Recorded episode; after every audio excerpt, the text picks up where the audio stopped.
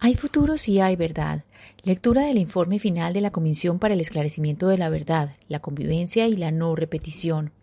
Capítulo Colombia Adentro. Relatos territoriales sobre el conflicto armado. Antioquia, sur de Córdoba y bajo atrato chocoano. Recordemos que ya hemos leído los primeros puntos. 1. El territorio. 2. Los grupos insurgentes en Antioquia. Y 3. Violencia política y guerra sucia 1977-1991. Vamos en el punto 4. Entre la violencia masiva y la resistencia 1991-2002. Ayer leímos Las Convivir. Hoy leeremos de las autodefensas campesinas de Córdoba y Urabá a las Autodefensas Unidas de Colombia. Las convivir, determinantes para la consolidación del proyecto paramilitar en toda la región, tuvieron una declaración parcial de inconstitucionalidad en 1997 que regulaba el uso de armas y sus labores de vigilancia.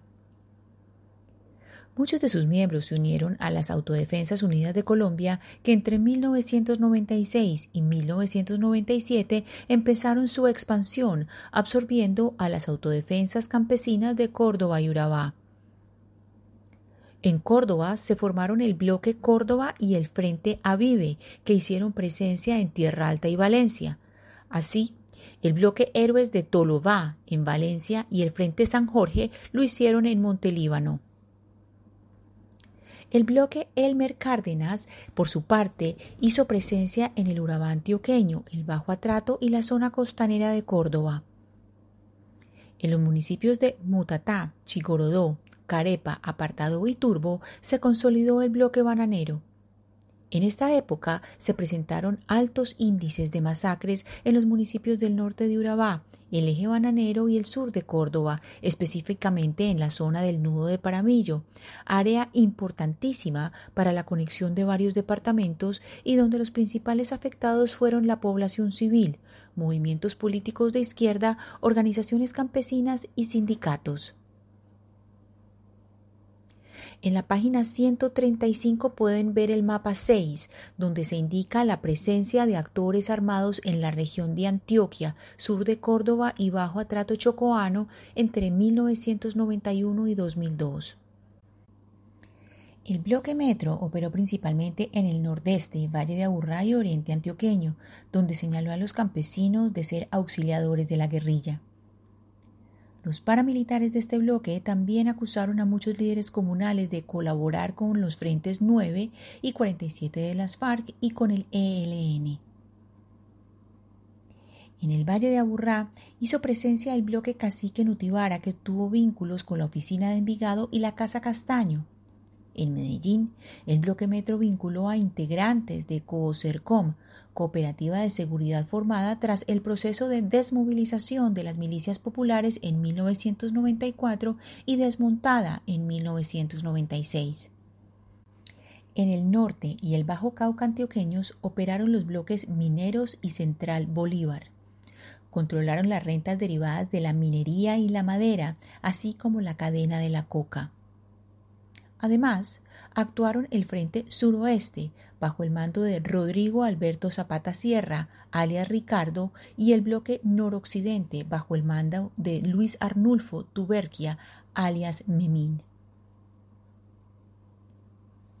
Del Magdalena Medio se movieron hacia el oriente antioqueño unidades de las autodefensas del Magdalena Medio a las órdenes de Ramón Izaza.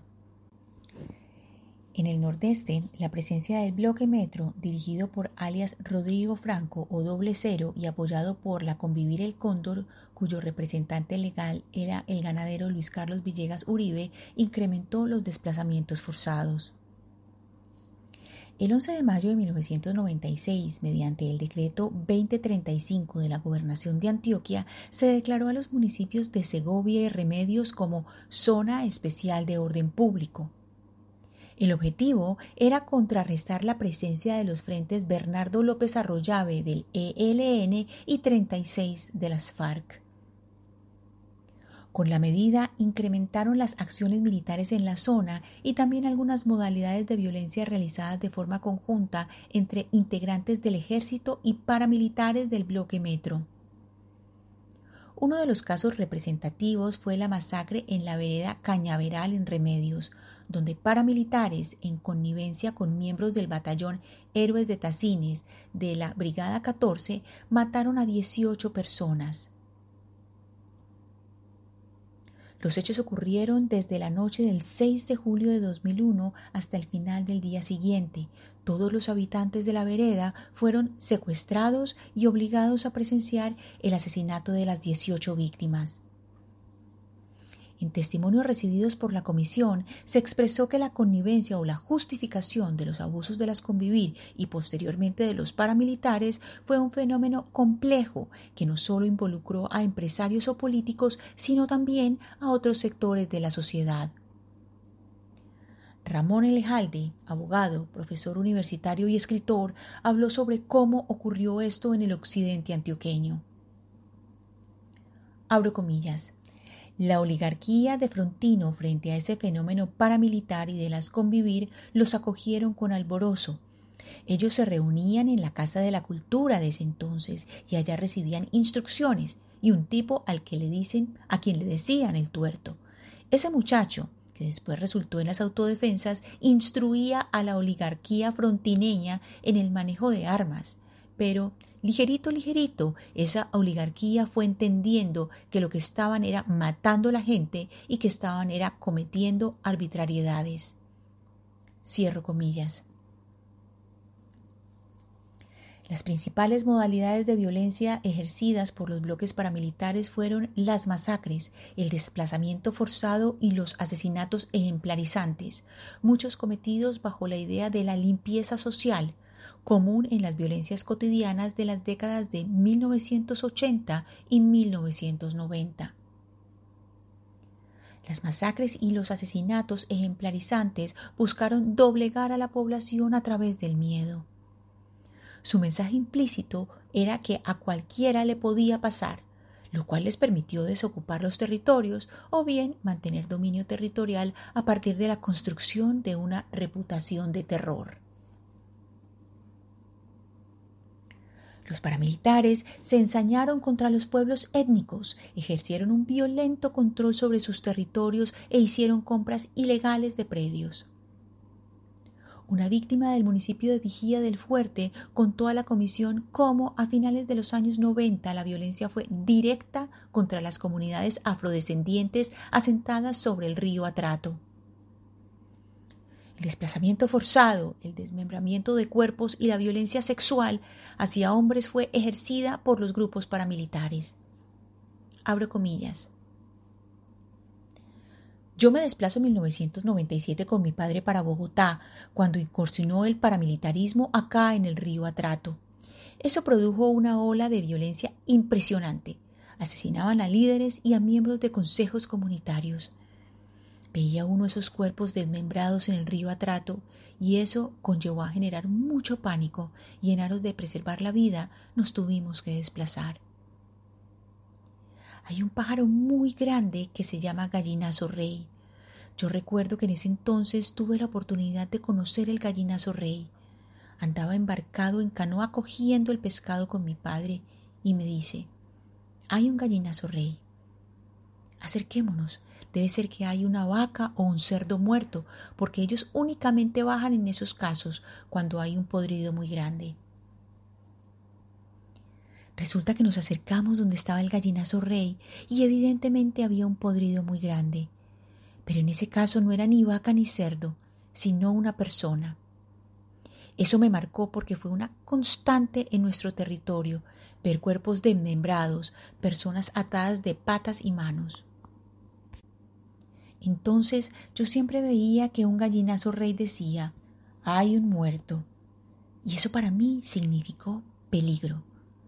Nosotros también vivimos momentos cruciales de la violencia en los años 1997, 2000 y 2002. Se asesinaba con machete, con hacha, con motosierra. Les mochaban la cabeza, les mochaban los huevos, los testículos, y al que era sapo le sacaban la lengua. Cierro comillas. En Urabá y Córdoba, las afectaciones a los pueblos indígenas se extendieron durante toda la década de 1990 y hasta la del 2000. En Córdoba, la violencia contra las comunidades en Vera del Alto Sinú estuvo relacionada con la construcción del proyecto hidroeléctrico Urra 1, iniciado en 1992. En la zona de Tierra Alta fue asesinado en 2001 el líder indígena Kimi Pernía Domicó. Fue un hecho perpetrado por paramilitares al mando de Salvatore Mancuso en connivencia con la fuerza pública. En un testimonio aportado a la comisión, líderes indígenas exiliados explicaron la relación que hubo entre el asesinato de Kimi Pernía y la defensa de intereses privados por parte de paramilitares. Abro comillas.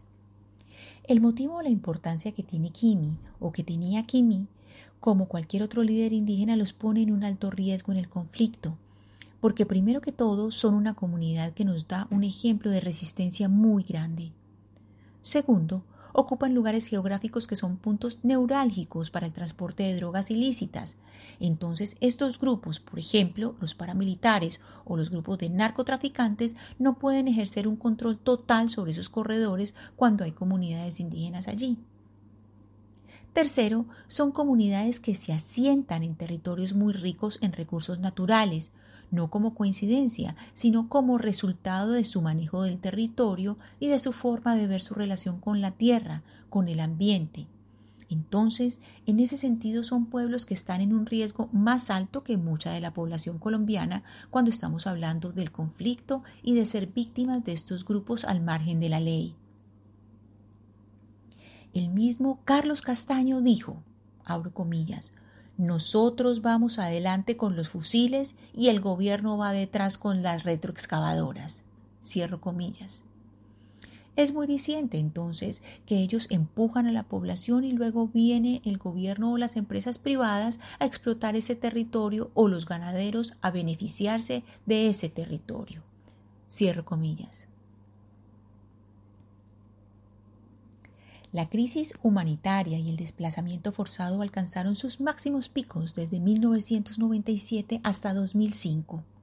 Tras el despliegue del bloque Elmer Cárdenas de las Autodefensas Unidas de Colombia a partir de 1996 hacia el Chocó por el Bajo Atrato, comenzó el periodo más violento de la historia del conflicto en la región y los mayores impactos para las comunidades negras. La base de datos de masacres construida por rutas del conflicto y entregada a la Comisión reconstruye siete masacres sucedidas en el Bajo Atrato entre 1995 y el 2002. Una de ellas fue perpetrada el 17 de diciembre de 1997 en las poblaciones de Puerto Lleras, Llano Rico, Remacho, Uradá, Santa Fe, Apartadocito, Arrastradero, Zapayal, Nueva Esperanza y Andalucía en Río Sucio, Chocó. Cerca de 200 miembros del bloque Elmer Cárdenas recorrieron las poblaciones cercanas a los ríos Jiguamiandó y Arrastradero. Asesinaron a 14 personas y se llevaron a otras nueve. Dos niños fueron retenidos. Los cuerpos de las víctimas se enterraron en fosas comunes con signos de tortura. Quemaron varias viviendas y desplazaron a 1.200 campesinos. Una mujer afrocolombiana víctima de desplazamiento forzado por riesgo de reclutamiento narró a la comisión la violencia del año 97 en el municipio de Río Sucio. Abro comillas. Yo me desplacé del municipio de Río Sucio, Chocó. Esto se dio en el año 1997. Yo vivía con mi mamá y dos hermanos. Las autodefensas andaban reclutando pelaos, jóvenes para llevárselos. A mi mamá le tocaba esconderlos en unos baúles de madera, pero anchitos y grandes. Ellos tenían la costumbre de meterse a las casas a ver a qué joven podían coger. Entonces a la mamá le tocaba hacer lo que fuera. Debido a eso, mi mamá decidió mandarnos con nuestra abuela a Turbo, y cuando pasaban estas cosas no nos dejaban salir. Día y noche con la puerta cerrada. Ellos, el bloque Elmer Cárdenas llegaron de forma agresiva. Llegaron matando gente, reclutando a los pelados y también tiraban granadas. A veces alcanzaban a ciertas personas. En ese tiempo ellos hacían muchas masacres. Cogían a la gente y la mataban así por matarla. A un tío de nosotros sé que lo mataron en la orilla del río. Al borde del caño lo mataron. Cierro comillas. Además del despliegue de combatientes y las violencias contra la población civil, los paramilitares llegaron a acuerdos con las élites políticas regionales y nacionales. En 2001 se firmó el Pacto de Ralito, liderado por Salvatore Mancuso, que consolidó la estrategia de control político del Congreso y la gobernabilidad local por parte de los paramilitares. En Urabá, en el año 2000, se conformó el proyecto político Urabá Grande, Unida y en Paz, cuyo objetivo consistió en apoyar candidatos a cargos de elección popular que compartieran compromisos políticos como el paramilitarismo. En algunas regiones de Chocó, por ejemplo, se promovieron el proyecto político para el Darién colombiano o Pacto del Chocó y el Pacto de Singapur. Simultáneamente, los grupos paramilitares crearon los promotores de desarrollo social que cooptaron las juntas de acción comunal. El proyecto Urabá Grande, Unida y en Paz se constituyó en la muestra más fehaciente de lo ocurrido en el marco de la parapolítica en Antioquia. Lo que comenzó bajo el nombre de Movimiento Poder Popular Campesino se transformó en un proyecto político más ambicioso que se promocionó como Por una Urabá Grande, Unida y en Paz, con alcance nacional, a través del cual se buscó representación regional en el Congreso de la República. En la sentencia contra el senador Humberto Willes Correa, uno de los políticos beneficiados por las Autodefensas Unidas de Colombia en las elecciones del año 2002, la Corte Suprema de Justicia reveló la versión de un testigo que aseveró que la primera noticia de esa iniciativa la expuso el ex jefe paramilitar Rendón Herrera en una reunión a comienzos de la década del 2000 en el corregimiento de Pueblo Nuevo del municipio de Necoclí. Abro comillas, Asistieron entre 300 y 400 personas, donde se socializó la necesidad de tener representación regional en el Congreso de la República y dimos nuestro consentimiento. Cierro comillas. Ante las pruebas recaudadas en el proceso contra Willes Correa, que incluyeron aportes en dinero obtenidos en subastas ganaderas, la Corte Suprema concluyó que abro comillas, la intromisión de grupos paramilitares a través del movimiento político por una Urabá grande, unida y en paz en las elecciones al Congreso de la República del año 2002 fue una realidad incontrastable, de donde se saca que quienes obtuvieron puestos en la corporación legislativa a través de esa colectividad no lo hicieron conforme las reglas de la democracia, a voto limpio, como se dijo con insistencia durante la audiencia pública.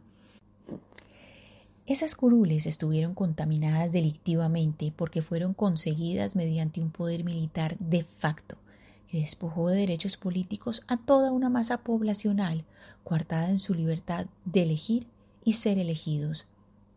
Cierro comillas. Hasta aquí nuestra lectura de hoy. Mañana leeremos Desplazamiento y despojo de tierras. Muchas gracias por oír. Lectura casera, Ana Cristina Restrepo Jiménez.